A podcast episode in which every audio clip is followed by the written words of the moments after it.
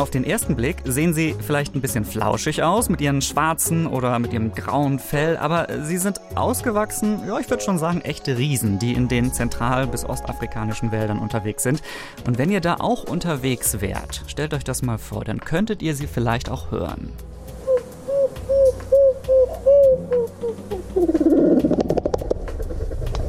Ja, da ruft jemand und da trommelt sich jemand auf die Brust. Das ist ein Berggorilla. Um diese faszinierenden Tiere geht es heute. Und ich nehme euch in dieser Spezialfolge wirklich mit zu ihnen. Wir schauen in die grünen, saftigen Wälder von Ruanda.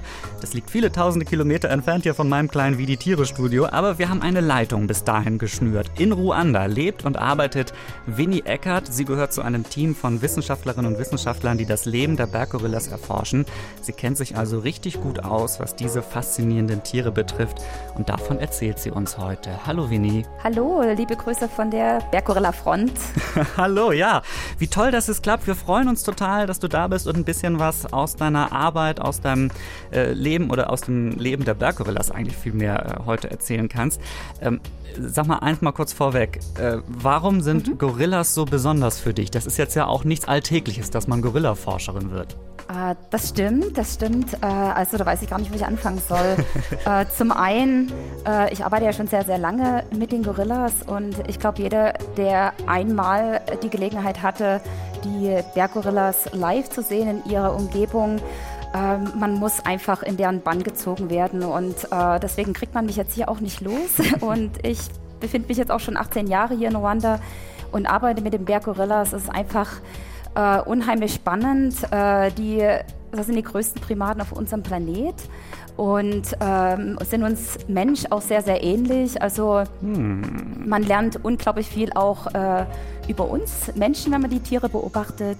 Und ähm, da werden wir drüber sprechen. Tag, ja. ja, ja, und jeden Tag, man lernt einfach immer wieder was Neues dazu. Es äh, ist einfach unglaublich spannend, äh, hier die vor Ort äh, zu erforschen. Das klingt unglaublich spannend in der Tat, äh, wie genau die Berggorillas leben, was das für Tiere sind und ja auch so ein bisschen wie deine Arbeit vielleicht aussieht. Darüber sprechen wir in dieser Podcast-Folge. Erstmal aber auch an alle Hörerinnen und Hörer da draußen. Herzlich willkommen, schön, dass ihr zuhört. Hier ist Wie die Tiere.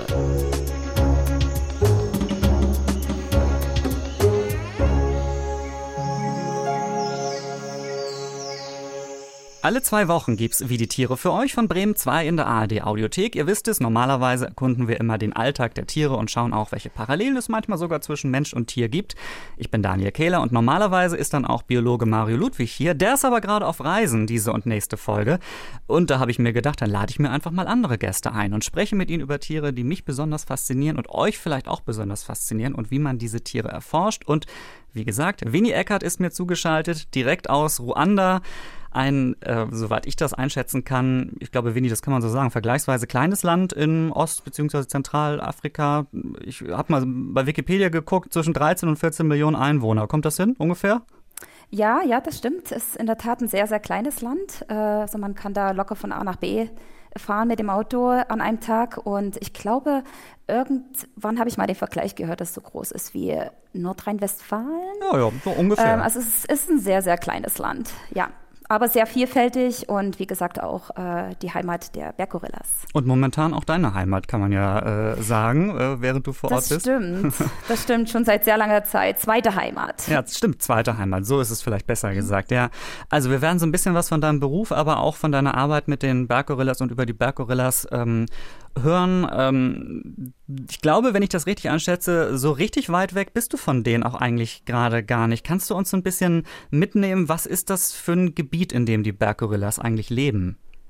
Ja, das stimmt. Das wenn ich jetzt hier aus dem Fenster gucke, dann sehe ich zwei große Vulkane und ich bin so gefühlt äh, zehn Kilometer von deren Heimat entfernt. Äh, und zwar äh, die Berggorillas gibt es ja nur noch in zwei Kleinwaldgebieten in Ostafrika. Ähm, und die sind wirklich voneinander getrennt. Also da gibt es keinen Austausch zwischen den Berggorillas. Äh, und die zwei Waldgebiete sind ungefähr 25 Kilometer entfernt. Und ich bin hier ganz in der Nähe von dem Virunga-Massiv. Man muss sich das ungefähr so vorstellen, dass es wie eine Kette von äh, Vulkanen sind, sechs Vulkane, die aneinandergereiht sind und wirklich wie Riesen über einen Thron, über der Umgebung von einem Hügelland. Und ähm, diese Vulkane reichen wirklich von äh, 2000 Meter bis ungefähr äh, 4500 Meter hoch. Also es ist richtiger Bergregenwald und ähm, ich kann nur sagen, man wird einfach wirklich diesem Anblick nicht müde. Äh, früh morgens immer das Erste, was ich mache. Erstmal die, die Tür öffnen und gucken, wie, wie der Anblick äh, an jedem Tag früh aussieht. Also ja. unglaublich, was man da für, für Einblicke bekommt. Und ähm, das Gebiet äh, der Berggorillas hier in dem Virunga-Massiv, das ist aufgeteilt äh, in drei Länder. Und ich bin ja hier in Ruanda, auf der Ruanda-Seite. Äh, und äh, dieses Massiv, wo die Gorillas wohnen, äh, ist aufgeteilt eben auch noch äh, auf Kongo und Uganda, mhm. die Nachbarländer.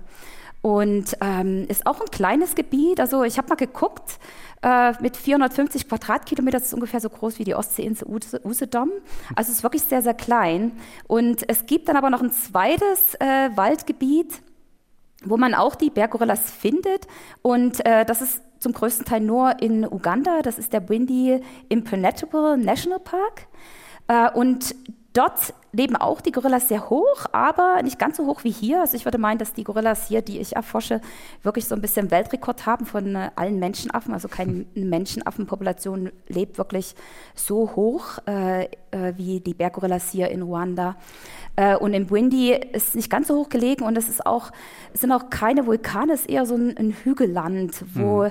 man äh, sehr, sehr steil hoch und runter geht. Die ganze Zeit ist es sehr, sehr anstrengend. Ich war auch schon mal dort und es ist schon ein bisschen was anderes als Das heißt, als Winnie, du warst, du warst auch schon äh, wirklich selbst vor Ort. Äh, wie muss ich mir das vorstellen? Ist das wirklich so ein richtig dichter Regenwald? Also wenn ich da jetzt unterwegs wäre, würde mir das leicht fallen, da irgendwie unterwegs äh, zu den mhm. Berggorillas zu sein? Ich bin jetzt nicht so geübt, ehrlicherweise. Ja, ich, ich weiß nicht, auf welcher Höhe wohnst du? Also naja, ich, ich bin hier in Bremen. So hoch, möchte, genau. Nee, da geht ja, nicht so viel. Das, das, das könnte ganz schön auf die Lunge gehen. Also man äh, muss schon ein bisschen Höhentraining vorher oder Anpassung ist ganz gut. Es ist wirklich so, dass einige, die das erste Mal in den Wald gehen, ganz schön zu schnaufen haben, mhm. äh, weil man eben hier äh, ungefähr gefühlt auf 2400 Meter anfängt, äh, hochzuwandern.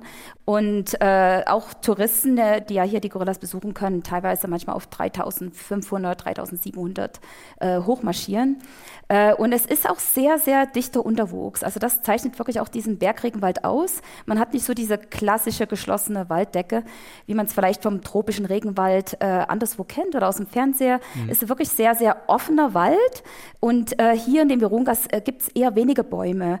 Äh, und sich durch diesen Unterwuchs zu kämpfen, also da braucht man auch äh, wirklich gutes Material und Leute mit einer Machete, die äh, mhm. dann den Weg freischlagen. Oder man folgt halt den Pfaden von den Gorillas, die machen da manchmal ein bisschen die Arbeit für uns und trampeln das alles nieder. Aber jetzt sagst ähm, du, die, die Gorillas machen da manchmal schon den einen oder anderen Pfad irgendwie, wenn wir da jetzt unterwegs wären. Also jetzt mal ganz mhm. blöd gefragt, wenn wir da jetzt unterwegs wären, ab wann würden wir vielleicht merken, oh, jetzt nähern wir uns den Berggorillas? Also äh, weiß ich nicht, mhm. hört man die oder riecht man die oder sieht man schon irgendwas dann? Wie, wie könnte das sein?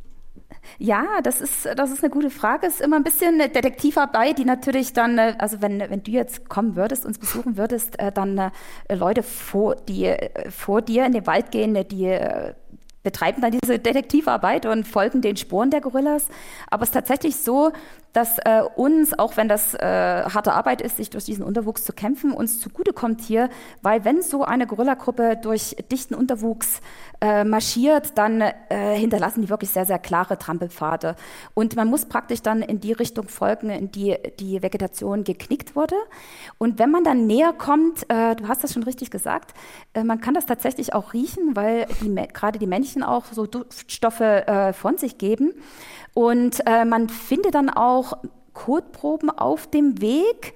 Ähm, und wenn die dann, also das ist jetzt vielleicht äh, nicht so für jedermann, wenn ich das sage, aber wenn die dann doch noch ein bisschen frischer sind, ja. dann weiß man auch, dass die erst vor kurzem hier vorbeimarschiert sind. Gorillas fressen ja sehr viel und daher hinterlassen die auch ihre Kothaufen recht regelmäßig auf so einem Pfad und dann kann man sich auch sicher sein, dass man nicht aus Versehen mal so eine, Büff, so eine Büffelfahrt gefolgt ist. Ach so, und der am Ende enttäuscht ähm, ist, wenn er gar kein Gorilla ist. Irgendwie. Das, das kann vorkommen, also die, die Pfade können sich auch kreuzen und wenn man dann wirklich äh, sehr nah an der Gruppe ist, man hört sie dann auch wenn so große Riesen äh, sich durchs Unterholz bewegen und die äh, auch teilweise auf Bäume klettern, äh, das hört man schon auch aus der Ferne. Und dann geht man langsamer, bewegt man sich langsamer voran. Und wenn man dann richtig nah dran ist, gibt man auch Laute von sich, die den Gorillas signalisieren, wir sind jetzt hier, es ist alles gut, wir, sind, wir kommen mit friedlichen Absichten und ähm, das nennen wir hier die Belch-Vokalisation. Also ist im Prinzip wie, ähm, wie so ein kleiner Räusper. Äh, und das sind auch äh, Laute, die die Gorillas benutzen, um sich zu, äh, untereinander in den Gruppen zu kommunizieren. Und äh, wir machen das so ganz ähnlich, wenn wir uns dann den Gruppen nähern. Und äh, ich glaube, auch den Geruch vergisst man einfach nicht. Da, äh, Moment, Moment, Moment, stopp, stopp, stopp, Winnie. Wie riecht denn so ein Gorilla? Also es ist sehr starker Geruch. Also ich weiß gar nicht, wie ich es beschreiben soll. Man muss es einfach selber mal gerochen haben. Und äh, ich denke mal, dass da wirst du nicht drum rumkommen. Du musst einfach mal herkommen. und dann müssen wir das zusammen, äh, zusammen machen. Ähm, also es ist ein sehr ähm, Intensiv höre ich da jetzt intensiv, raus, ja. aber nicht kein schlechter Geruch. Also vielleicht okay. bin ich da auch ein bisschen, ähm, wie soll ich sagen, äh, gewöhnt auf äh, jeden gebeißt. Fall. Ah, ja, okay, ja. Ähm, aber äh, das das kann man durchaus auch ähm, mitbenutzen, um zu erfüllen, ob man jetzt schon sehr nah an der Gruppe dran ist. Und dieses, dieses Rufen, wo ihr sagt, irgendwie, wenn, wenn man in der Nähe ist, dann macht man das schon. Wie muss ich mir das vorstellen? Du hast gesagt, das ist so ein Räuspern irgendwie, also macht man dann ja. da so oder. Genau, genau so. Ah. Oh, so ungefähr klingt das. ähm, ja, und wie gesagt, das ist ein Laut, den die Gorillas auch benutzen, sich so verständigen, ich bin hier, ich komme jetzt. Und es äh, ist auch ganz, ganz wichtig, dass man äh, die Laute, also den Laut beherrscht, weil wenn man sich dann als Forscher durch die Gruppe bewegt, wenn man dann einmal angekommen ist und Daten aufnimmt, ähm, es ist wie gesagt sehr dichter äh, Unterwuchs. Und ähm, man ein paar Pflanzen zur Seite schiebt und plötzlich hat man einen Gorilla vor sich, aber wenn man eben diese Laute gibt, während man sich durch die Gruppe bewegt, äh, wissen die Tiere, ah, jetzt kommt hier jemand und da gibt es dann kein böses Erschrecken und sich dann nur noch anschreit und äh, das kann dann schon sehr angsteinflößend sein. Also daher sind die wirklich sehr praktisch, die Laute und das auch die, sind die einzigsten Laute, die wir nach, äh, also die wir imitieren von den Gorillas. Und ähm, ich glaube, die kennen dann mittlerweile auch unsere persönlichen Laute, wenn die auch nicht so hm. perfekt sind wie bei denen. Und ähm, ja. Die sagen dann, da hat irgendjemand einen komischen Dialekt irgendwie, wenn ihr da kommt vielleicht. Ja, ja, genau. ja ich glaube schon. ah, der schon wieder oder die Ja, genau. ähm, bevor genau. wir, also ich habe ganz viele Fragen, was jetzt irgendwie äh, das mhm. angeht, wie die Berggorillas konkret leben, aber äh, vielleicht müssen wir eine Sache noch mal kurz vorher klären, dass man so ein bisschen besser äh, mhm. versteht, in welcher Lage die Berggorillas sind. Ähm, ich habe mich so ein bisschen eingelesen und manchmal lese ich irgendwie, sie sind gefährdet, manchmal lese ich auch, sie waren längere Zeit wirklich extremst gefährdet, auch vom Aussterben grundsätzlich und mhm. es gab nicht mehr viel und jetzt höre ich auch so ein bisschen raus, es sind, wenn ich das richtig verstehe, noch zwei Gebiete eigentlich, in denen man äh, den Berggorillas äh, begegnen kann oder zumindest nur einzelne äh, Gebiete. Wie geht es dann den Berggorillas so insgesamt? Wie bedroht sind die tatsächlich nach dem, was ihr wisst? Ja, das, das stimmt. Also vielleicht fange ich mit einer guten Nachricht an. Ja. Und zwar ähm, aufgrund von wirklich extremen Schutzmaßnahmen, die jetzt schon über äh, 50 Jahre greifen und wirklich ganz, ganz viele ähm, äh, Artenschützer und Organisationen, die sich da einsetzen, auch die Regierung, hat sich wirklich der Bestand in beiden Gebieten erholt. Also sind wirklich letzte Sekunde nochmal vom Aussterben, äh, dem Aussterben entkommen. Äh, hier in den Virungas waren die Zahlen wirklich tatsächlich in den 70er, 80er Jahren bis unter 250 gesunken, Gorillas. Mhm. Und heute hat man hier über 600 Gorillas. Also es ist ein, ähm, eine wahnsinnig, wahnsinnige Erfolgsstory, äh, die leider einmalig ist unter den Menschenaffen in freier Wildbahn. Es gibt keine andere ähm, Art von Menschenaffen in freier Wildbahn, wo die Zahlen ansteigen. Und das ist wirklich aufgrund von äh, sehr, sehr extremen Schutzmaßnahmen, die man äh, vorgenommen hat und die täglich stattfinden und wo wirklich ganz, ganz viele Menschen mitwirken jeden Tag. Ähm, also jetzt gibt es insgesamt in den beiden Gebieten 1000 Tiere. Mhm. Und äh, das ist trotzdem noch, muss man sagen, eine sehr, sehr kleine Zahl. Man stelle sich vor, es gäbe nur noch 1000 äh, Menschen auf zwei kleinen Inseln, die man mhm. nicht überbrücken kann. Also es ist alles noch sehr wackelig und man muss wirklich äh, genau dort weitermachen, wo, wo man jetzt ist und versuchen, die Zahlen zu halten, vielleicht noch ein bisschen auch zu erhöhen, wenn das möglich ist. Und ähm, es gibt, wie du ja auch gesagt hast oder äh, mit erwähnt hattest, es gibt ja auch noch Bedrohungen. Und zwar gibt es heute nach wie vor Wilderei. Die Gorillas werden nicht direkt äh, gewildert, sondern eher indirekt durch Fallen, die von Wilderern gelegt werden in, in dem Wald. Die sind auch jetzt nicht wirklich spezifisch für Gorillas, sondern eher für die Antilopen und andere Tiere im Wald. Aber Gorillas können natürlich genauso in solche Fallen äh, gefangen werden und äh, das kann im schlimmsten Fall zum Tod von, äh, von einem Gorilla führen. Und das ist nach wie vor noch eine Bedrohung. Wir haben tagtäglich äh, ein bis zwei Anti-Poaching-Patrouillen in dem Wald, die wirklich ganz gezielt den Wald durchstreifen und gucken und äh, versuchen eben diese Gefahr zu mindern und eben auch die äh, Feldteams, die jeden Tag die Gorilla-Gruppen besuchen und Daten aufnehmen, die schauen natürlich auch, dass da in der Umgebung um die Gruppe und in der Gruppe keine Gefahr droht äh, in der Form. Ähm, dann äh, ist natürlich auch die, äh, der Bestand von Tausendtieren arg bedroht von Krankheiten. Ähm, wir haben ja alle äh, ziemlich viel durchgemacht die letzten Jahre mit, mit Covid mhm. und ähm, äh, also eine Krankheit, die halt wirklich äh, dann schnell äh, sich über die Insel verbreitet, kann äh, den Bestand ganz schnell wieder äh, reduzieren. Und das ist, ist, wirklich eine der größten Gefahren für diese äh, Tiere hier. Ähm, und ja, also ich, ich meine, dass, dass es da noch wirklich viel zu tun gibt tagtäglich. Und obwohl man auch den Erfolg feiern kann und äh, erstmal wirklich sieht, dass es in die richtige Richtung geht mhm. und äh, wir ähm, den richtigen Weg eingeschlagen haben mit den Berggorillas. Und ich hoffe, dass es äh, den anderen Menschenaffen, dass man da auch ähm, in Zukunft noch mehr erreichen kann. Du hast gesagt, es gibt wieder deutlich mehr. Das finden wir erstmal alle super, ist erstmal gut. Aber äh, die Gebiete, in denen die leben, das sind doch dann trotzdem nur die kleinen Gebiete, in denen sie sonst auch sind. So, und wenn ich jetzt mal überlege, wenn ich zu viele Menschen um mich herum habe, sag ich mal ganz ehrlich, dann geht es mir irgendwann schlecht. Also zu viele Menschen, wenn zu viel Gewusel ist, das macht mir irgendwie Stress. Wie ist das für die Gorillas? Sind die dann irgendwie, finden die das gut, dass da plötzlich so viele Gorillas auf einem Haufen sind oder ist das für die auch blöd? ähm, ja, ganz, ganz richtig. Äh, also äh, in der Tat kommt wirklich diese Erfolgsstory, die ich äh, gerade angesprochen hatte, wirklich mit neuen Herausforderungen für die Population hier, für die Berggorillas. Also ein bisschen, wie du erklärt hast, deren Alltag hat sich schon extrem verändert. Ähm, dadurch, dass eben der Bestand gewachsen ist, aber eben nicht deren Lebensraum. Das ist auch ganz, ganz schwer, weil um diese Welt drumherum eine sehr, sehr hohe Menschenpopulation ist äh, und hm. äh, die, äh, die, man kann also den Wald nicht einfach so äh, ohne weiteres erweitern. Äh, und ähm, das hat halt über die Jahre so ein bisschen wie es wird ein Gorilla im Dorf wohnen, jetzt in einer Großstadt, wo man äh, eben viel öfter Gruppen, Nachbargruppen antrifft. Die Gruppendichte ist enorm gestiegen, die hat sich verdreifacht in einigen Gebieten vom Wald, von dem Wald. Äh, damit hat auch jede Gruppe eben weniger Platz für, für sich. Man muss die, äh, den Wald immer mehr mit anderen Gruppen teilen. Und das führt natürlich auch dazu, dass man immer mehr anderen Familien, anderen Gruppen begegnet. Und äh, das kann friedlich äh, ablaufen, aber es kann eben auch äh, durchaus eine große Gefahr darstellen für die ganze Familie. Äh, es kann zu Kämpfen kommen, wenn man äh, versucht, die Weibchen der anderen Gruppe zu entziehen und äh, es kann eben dort zu Verletzungen kommen. Vor allem sind die Jungtiere gefährdet. Äh, es kann vorkommen, dass Menschen der einen Gruppe die Jungtiere der anderen umbringen. Man nennt das oh. Infantizid und die Rate von Infantizid ist äh, sehr, sehr stark angestiegen. Und auch die Kämpfe zwischen den Männchen, also den Silberrücken, die ja die Beschützer der Gruppe sind, äh, ist, ist, sehr stark äh, angestiegen.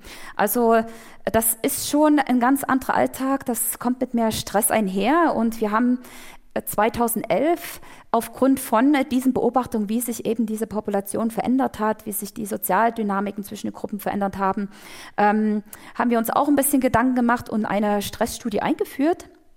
Also wir sammeln jetzt regelmäßig Codeproben. Man kann Stress erfassen über Codeproben von den Gorillas, was ziemlich cool ist. Also man braucht da nicht irgendwelche äh, Blutproben nehmen. Das ist ja dann doch ja. äh, ein großer Eingriff und das wäre dann auch wieder extra Stress für die Gorillas. Und ich habe es ja am Anfang gesagt, dass die Gorillas auch sehr, sehr viel ähm, fressen und dadurch auch viele Kotproben sehr, sehr produzieren. Generöse mhm. äh, ja, Kotproben ja. Äh, Donors sind. Also wir kriegen da genug von. Und äh, was wir da festgestellt haben, ist wirklich, dass eben diese Interaktionen sehr, sehr stressig sein können. Ähm, also die normale, der, äh, der normale Stresslevel in einem Gorilla, der kann bis aufs Achtfache sich erhöhen. Ähm, und das ist schon beachtlich, wenn man überlegt, dass es eben äh, teilweise äh, man jede Woche mit einer Gruppe interagiert, manchmal vielleicht sogar am Tag zweimal mit unterschiedlichen Gruppen. Äh, das äh, ist schon potenziell ein, ein, Stressfaktor, den man im Auge behalten muss. Und ähm, und sowas könnt ihr herausfinden über den Code tatsächlich dann, ne? Ja. Genau, genau. Also wir ähm, sammeln halt Codeproben vor solchen Stressevents und dann äh, danach ungefähr für fünf Tage kann man dann diese ähm, die Endprodukte von einer Stressreaktion in dem Körper von einem Gorilla erfassen äh, aus den Kotproben. Und, äh, und dann kann man sehen, wie eben auch der Stress langsam wieder runtergeht äh, nach fünf, sechs Tagen. Aber wenn dann schon wieder die nächste Interaktion kommt, kann es eben auch sein, dass es dann permanent ähm, zu einem erhöhten Stresslevel kommt. Ähm, ja. Jetzt hast du so ein bisschen eben schon angedeutet, äh, wie die Gorillas leben. Also du hast schon irgendwie die Silberrücken erwähnt, du hast aber auch von Familien gesprochen das will ich ehrlicherweise noch ein bisschen näher kennenlernen. Also, äh, wenn man im äh, Regenwald unterwegs ist wie ihr und man trifft da auf eine Gruppe, das heißt, das kann dann so eine Familie sein? Haben die unterschiedliche Aufgaben oder unterschiedliche Positionen, die Gorillas? Äh, wie ist das? Ja, äh, also die Gorillas leben, äh, wie wir Menschen, äh, so in sozialen äh, Verbänden, in sehr, sehr engen Familienverbänden. Und äh, dort gibt es wirklich auch ein bisschen eine Arbeitsaufteilung, wahrscheinlich auch wie, wie in jeder Familie beim Mensch. Mhm. Ähm, und zwar äh, die Weibchen äh, kümmern sich ganz besonders um die Aufzucht der, der Jungen. Und es kann mehrere Weibchen in der Gruppe geben und äh, es können auch mehrere Generationen an äh, Jungen von den Müttern in der Gruppe äh, vorkommen.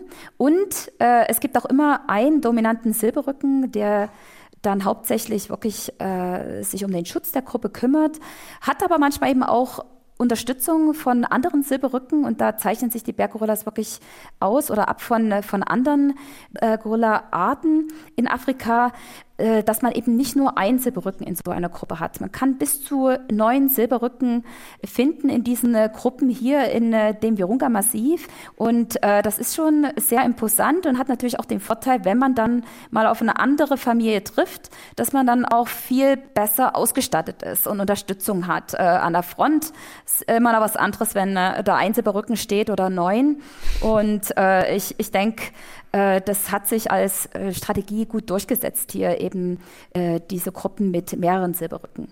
Man kann sich vorstellen, dass es immer mal zu Machtkämpfen kommt und zu Herausforderungen, weil der dominante Silberrücken natürlich auch der ist, der ähm, am meisten sich fortpflanzen kann und das Monopol über die Weibchen hat.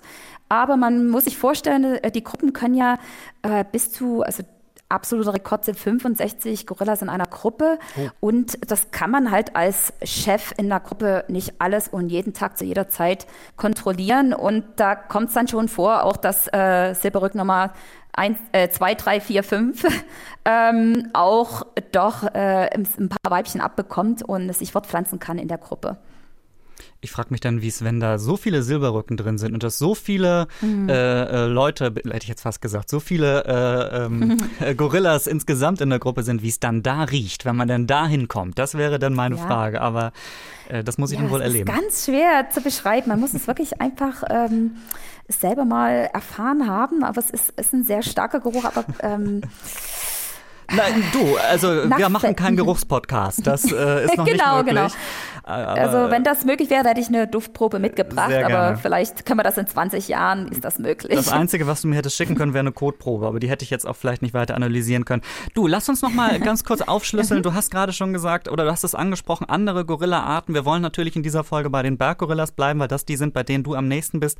Aber vielleicht kannst du uns einen kurzen Überblick geben, ähm, wie es mit anderen Gorilla-Arten äh, steht, ähm, welche, also wie viele gibt es davon in, in Afrika? Sind das äh, sehr mhm. viele unterschiedliche Arten? Ja, also das äh, wissen tatsächlich nur wenige, dass es nicht nur die Berggorillas gibt. Es gibt äh, zwei Gorilla-Arten und zwar sind die aufgeteilt äh, in die westlichen Gorillas und die östlichen Gorillas.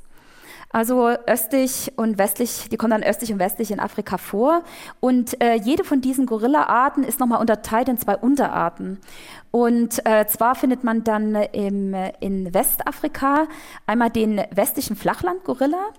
Davon gibt es noch die größten Bestände, also so ungefähr 300 bis 460.000 äh, äh, Individuen. Und ähm, das sind auch die einzigsten, die man wirklich in den Zoo beobachten kann. Also keine der anderen Unterarten äh, findet man in Zoos jetzt äh, wie in Europa oder in den USA. Äh, und dann äh, der äh, die zweite Unterart in Westafrika sind die Cross River Gorillas. Mhm. Und das sind wirklich die, die am meisten gefährdet sind. Ne? Da gibt es wirklich heute weniger als 300 Tiere. Und man hat diese Unterart auch ähm, sehr spät entdeckt. Aber ähm, viele Schutzmaßnahmen äh, sind eingeleitet worden und äh, wir sind da ganz optimistisch, dass man äh, auch diese Art, äh, Unterart äh, retten kann und äh, dass die Population anwächst. Ähm, und dann hier im Osten, wir sind ja hier im östlichen Afrika, haben wir wie gesagt die Berggorillas, die in zwei unterschiedlichen Waldgebieten vorkommen und die Crowers Gorillas. Und von den Crowers Gorillas, die kommen nur in Demokratischen Republik Kongo vor. Und da gibt es ungefähr noch äh, 3800. Und die sind aber stark gefährdet, weil äh, im Kongo es halt sehr viele Unruhen gibt. Mhm. Äh, es ganz schwierig ist, dort Artenschutz wirklich zu etablieren und was zu erreichen und der Wald auch weiter abgeholzt wird. Es gibt nach wie vor auch Wilderei direkt äh, gezielt auf die Gorillas und ein Handel, äh, wo eben Jungtiere auch ähm, aus dem Land geflogen werden, verkauft werden. Also ähm, die Crowes Gorillas, da das sieht nicht so ganz rosig aus. Welche Möglichkeiten haben denn gut funktioniert, um die Berggorillas zu schützen? Also bei uns hier in Ruanda, in dem Virunga-Massiv, hat sich wirklich ähm, als was sich bewährt hat, ist, dass eben dieser tägliche Schutz, dass man diese Gorillas, Gorillagruppen, die an den Menschen gewöhnt sind, täglich aufsucht, denen Schutz bietet, diese erforscht und äh, dadurch eben auch sicherstellt, dass es keine Fallen in deren Lebensraum gibt. Und äh, da sprechen tatsächlich auch wirklich Zahlen für sich. Und zwar haben die Zählungen der Berggorillas, die ja so alle äh, fünf bis sieben Jahre stattfinden, wenn jetzt nichts dazwischen kommt, wie zum Beispiel Covid.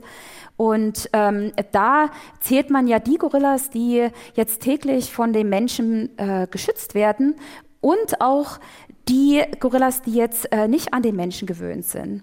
Und wenn man da guckt, äh, wie die Populationen angewachsen sind, also die, die geschützt wird und nicht, dann geht tatsächlich der ganze Wachstum, also von den weniger als 250 auf die äh, über 600, die wir jetzt haben, auf die Population zurück, die eben jeden Tag geschützt wird. Und das funktioniert hier in diesem kleinen Waldgebiet. Wir können die Gruppen, äh, die an den Menschen gewöhnt sind, tagtäglich erreichen und dadurch eben sicherstellen, dass allen gut geht, dass alle gesund sind. Wenn ein Gorilla mal in eine Falle gegangen ist, haben wir die Möglichkeit, zusammen mit den Gorilladoktoren dann auch schnell einzugreifen. Die kommen dann gleich am nächsten Tag, entfernen die äh, Schlinge und das hat sich wirklich sehr, sehr bewährt hier. Dann gibt es natürlich auch tagtäglich diese äh, Anti-Wilderer-Patrouillen, also die wirklich dann gezielt durch äh, den Wald laufen und regelmäßig die Gebiete durchstreifen, um zu gucken, dass, äh, dass es keine Fallen gibt, keine Wilderer dort sind, keine illegale, also illegalen Aktivitäten stattfinden. Und äh, so die Kombination hat sich sehr gut bewährt. Also eine Kombination mhm. aus, aus vielen Maßnahmen, äh, die jetzt offenbar auch zu dem Ergebnis geführt hat, dass es wieder mehr Berggorillas gibt, auch wenn, wenn ich dich richtig verstehe, der Schutz oder die Schutzmaßnahmen keinesfalls irgendwie schon zu Ende sind. Da muss wirklich noch äh, immer drauf geguckt werden und äh, vielleicht kommt es dann auch dazu, dass man diese Lage dann noch weiter entspannen kann irgendwie. Winnie, vielen, vielen Dank für, mhm. für diese Eindrücke schon mal, was die Arbeit mit den Berggorillas betrifft. Äh, wir haben aber jetzt, Winnie, noch eine Sache. Ähm, mhm. Und zwar immer am Ende von Wie die Tiere gibt es bei uns so eine kleine Rubrik, ein kleines Quiz, ja? Okay. Da müsstest du jetzt bitte als Gast mitmachen. Wärst du bereit dazu? Sicher. Ja, gut, sehr gut. Warum sonst, nicht? sonst hätten wir jetzt auch ein großes dramaturgisches Problem gehabt. Aber oh oh. Äh, wunderbar. Dann kommt nämlich jetzt das hier. Welches Tier klingt hier?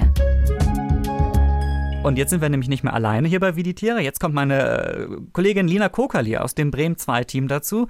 Die erzählt jetzt erstmal, wie das funktioniert, was wir jetzt vorhaben. Hallo Lina. Hallo, hallo ihr beiden. Es war sehr spannend. Ja, oder? Hast du auch Lust, irgendwie auf, auf Suche nach Gorillas Hallo, zu gehen? Eigentlich, ne, ja? Ich, äh, ja, ich hätte noch ein bisschen, ich hätte noch der Respekt, um nicht zu sagen, ein bisschen Furcht Ja. vor diesen großen Tieren. Aber sehr spannend, auch wie du den Geruch beschrieben hast. Winnie. Hier gleich musst du nicht äh, riechen, sondern hören. Und zwar ist dieses Rätsel so, dass ich ein Tiergeräusch mitgebracht habe. Das gibt's gleich zu hören. Und wer dann am schnellsten errät, welches Tier sich hinter diesem Geräusch verbirgt, also, der äh, bekommt einen Punkt. Das ist, das ist das Quiz. Und Okay. ähm, im vergangenen Jahr war es tatsächlich für Daniel nicht ganz so glorreich, muss man ein bisschen dazu ja? sagen. Ich war nicht so gut beim Raten, leider. Hier kommt das Geräusch. Was? Das ist ein Vogel, oder? Irgendwie, so eine Vogelrichtung? Nein, Das ist ein, ein Monkey, also ein Affe? nein, Affe? auch nicht. Auf welchem Ähm, Können wir Kontinent? es nochmal hören? ja, ja, können wir es nochmal hören geht. vielleicht? Es ist, ich Ich glaube, hab keine Ahnung. na, aber jetzt weiß ich, ich bin mir ganz sicher. Es ist, es geht in Richtung Varan. Ja, besser als die anderen. Okay. Ja, also es ist so ein, es lebt auf dem Boden ähm, und es hat, äh, es hat vier Beine äh, und das ist irgendwie so, ein, so ein so ein Signalruf gewesen, könnte ich mir vorstellen. Es hat seinen Namen uns verraten, das Tier. Bitte was? Ja, das Geräusch, was es macht. Was für ein Name kann den denn das Namen gewesen aus. sein, Winnie? Also hast du eine Ahnung, was das für ein Name sein könnte, den wir gerade gehört ich haben? bin total im Dunkeln. Ich auch. Ich bin total im Dunkeln. Hast du noch einen wirklich. Tipp für uns irgendwie? Oder war, waren das schon alle Tipps? Naja, es ruft wirklich seinen Namen. Das ist, wenn man das einmal weiß. Es ist ein, es ist ein Gack, das- Daher kommt Ja. es. Nee. Nein, das zweite, der zweite Teil war es. wie? Ein Tukan. Also, nee, ist ja kein Vogel. Es Ja, wir drehen Vogel. uns ein bisschen im Kreis. Nee, ich komme nicht drauf. Ja, ich bin immer also ich- beim Vogel, bitte. Das Tier ruft Gecko. Gecko. Was? nein. Was? Das ist ein Gecko? Ja. Tatsächlich heißen sie nach diesem Ruf und sie sind unfassbar laut und sie bellen. Ein Gecko bellt. Nein. Das erste ist das, Das gibt's ja Bellen und das zweite ist der Ruf. Wir können das ja mal auf unserem Instagram-Kanal teilen, dieses Geräusch oder das Video oder eine weitere Information dazu, sodass man sich mal in diese Welt der Tiere äh, reinhören und reinlesen kann, oder? Das machen wir mal. Also das, Sehr gern, das ja. finde ich wirklich sehr faszinierend. Also ich, wir haben jetzt, Winnie, wir haben jetzt beide keinen Punkt gewonnen. Weder der Punkt nach Ja. Ruanda noch zu mir hier irgendwie nach Bremen geht. Aber ähm, äh, wir haben was Neues gelernt, nämlich dass es offenbar Geckos gibt, die bellen können.